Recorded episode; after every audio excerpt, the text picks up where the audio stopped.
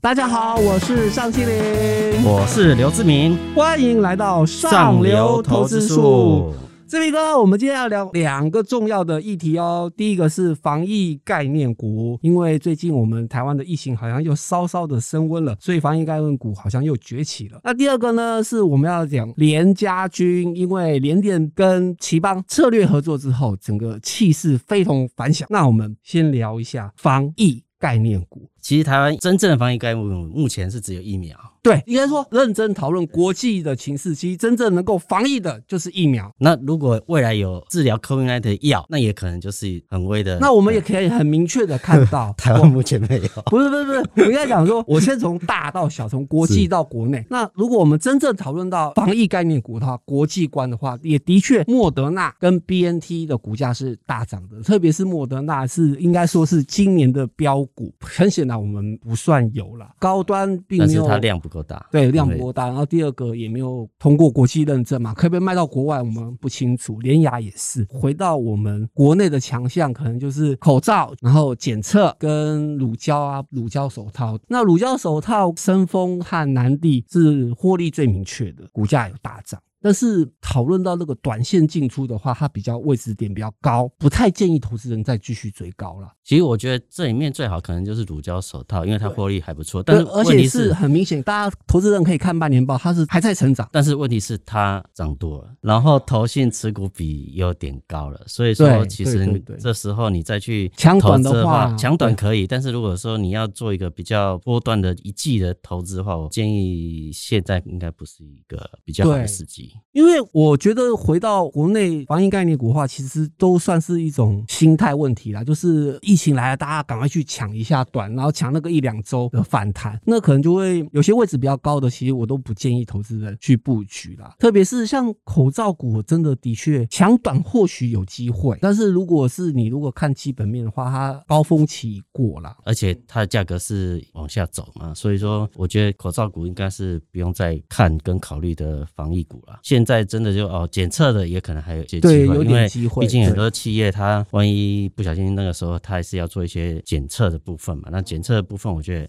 还是有业绩还会对对有点商机。再加上检测，毕竟全世界公认，应该说这个疫情应该就是可能要与人类共存了。那检测也是永远都免不了的。现在最大还会定期的。现在最大问题是没有治疗的药，特效药，所以还是可能口罩可能还是要要戴嘛。对对对，就是如果真的好像疫情又升温了，你就可以抢个短，那不建议长期投资。对，这个绝对不能长期投资。对，好的，那整个防疫股的解说我们就到这喽。那我们现在进入第二个主题，联家军或者联电会不会到一百块？我跟你讲，其实志明有深入的研究。应该说，我们观察联电，其实我们之前当然有投联电的时候，它就是一个在一个五十块到五十五块左右的这个区间去波动。嗯，每天都听到哦，联电的业绩很好，要涨价，慢慢慢慢，从头是满载，然后每次涨到五十五块就掉下来，每次涨五十块掉下来，所以那一段时间你可能就是用区间操作的方式。可是它现在突破了，那我觉得以目前我们 IC 缺货，大部分都是用八寸的晶圆厂去做的。对，那这部分联电还是最大宗嘛。然后对，再来就是其实联电会好，是因为中芯制程不好，然后美国抵制嘛，所以说很多美国的客户只能移来台湾找台积电、联电。所以它当然目前传闻好像是十一月要涨价嘛，反正联电大部分给呃媒体的解释说，它今年的产能已经被包走了，现在跟客户都谈明年的事情。然后联电要新投资一千亿的新厂，也是六大客户大家都先拿出钱来，所以它其实风险其实是很低的。然后再来你看联电现在毛利率大概是三十几 percent 嘛，朝向四十 percent 方向迈进。你知道毛利如果上升的话，它股价的成长动能其实是对非常，因为它获利会变好。所以说看起来联电今年也有机会，比如说四块，所以它现在本益比其实还不算高。那不算高的状态下，如果它真的成长的力道还是不错的话，其实外资会给它评价会变好。本益比不一样，上升的幅度也许可能比台积电还快。那我也补充一下，就是其实外资现在最乐观的是高盛嘛，它喊到一一九。那你现在联电股价大概是六十六附近，其实说真的还蛮大的空间的。只是说大家会觉得说到底会不会涨，然后值不值得投资？其实不妨其实用前几大的那个半导体晶圆代工厂来比较一下市值。现在目前的联电的市值是八千亿，然后其实中芯半导体其实都有一兆的市值哦，而且中芯半导体在成熟制程的技术跟能力都不及联电，但是市占通通都不及，但是它却有一兆的市值，所以你就想想看，人家外资可以喊出一一九，不是没有道理的。所以就中长期角度来看，其实投资人这个价格其实算是合理的。其实我觉得还是可以观察，因为毕竟外资从去年到现在大概已经卖台股到一兆嘛，那今年大概是五千亿。当然，他如果外资回头买台股的话，其实第一选择当然是台积电。那再来他会选谁？可能就是联电这类的公司，毕竟它还是成长嘛。所以说，我觉得只要外资回头买台股的话，联电应该是一个蛮重要的标的啊。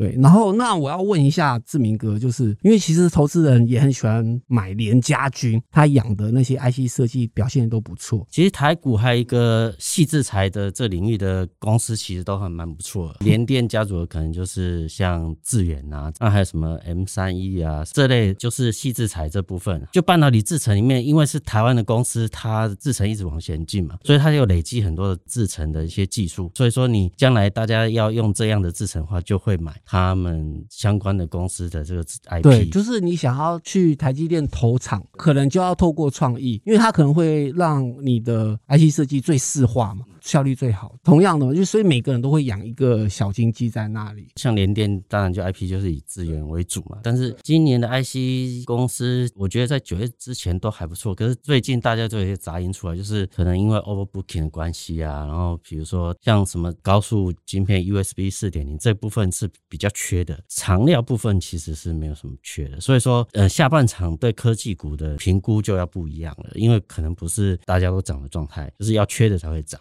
对，我补充一下，就是其实志明哥意思说，其实半导体整个从上游到下游，其实整个来说基本面都相当的良好，但是短线上可能会出现一些筹码凌乱的问题，它可能达到他们的满足点嘛，法人可能到满足点，他就会想要砍出来，或是有一些投资朋友他获利满足点到，他想要卖了，所以要注意到短线可能会有筹码松动的问题。对，好的，那如果投资朋友对联电还有疑虑或者还嗯有兴趣的话，不妨锁定我们财讯。第六百四十二期这些杂志，那接下来我们就讨论到我们投资朋友最喜欢的 Q&A 问题了。中国补教业被打压之后，股价都折半，那台湾补教业会不会有一点问题，或是还是其实没有？其实非常的看好。其实不会，因为台湾自己亲身经验好，我儿子可能是念私立学校，我一一个学期是亲身经验哦，五万块的这个学费，但是补习费是一个一学期是七万块，而且是不同补习班，所以其实台湾家长花在这部分是绝对不会手软的。所以说，台湾的这些补教业者现在不只是实体。它还可以做一些网络虚拟的部分，你还是要缴钱，所以它是很稳定的现金流的一一些公司。志明哥是用他的那个亲身经验，那我大概分享一下啦，就是台湾补教业其实不多家啦，而且百分之九十都是借壳上市。比方说成立数学就是借壳卓越，智光补习班就借壳智基，对，然后还有一个芝麻街美语借壳成为新华，